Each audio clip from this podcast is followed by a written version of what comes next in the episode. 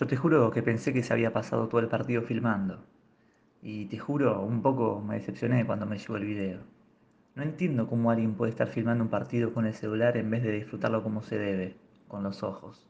Pero no, che, me dijo, y yo le creo, que solo filmó esos 28 segundos y en ese ratito capturó el gol.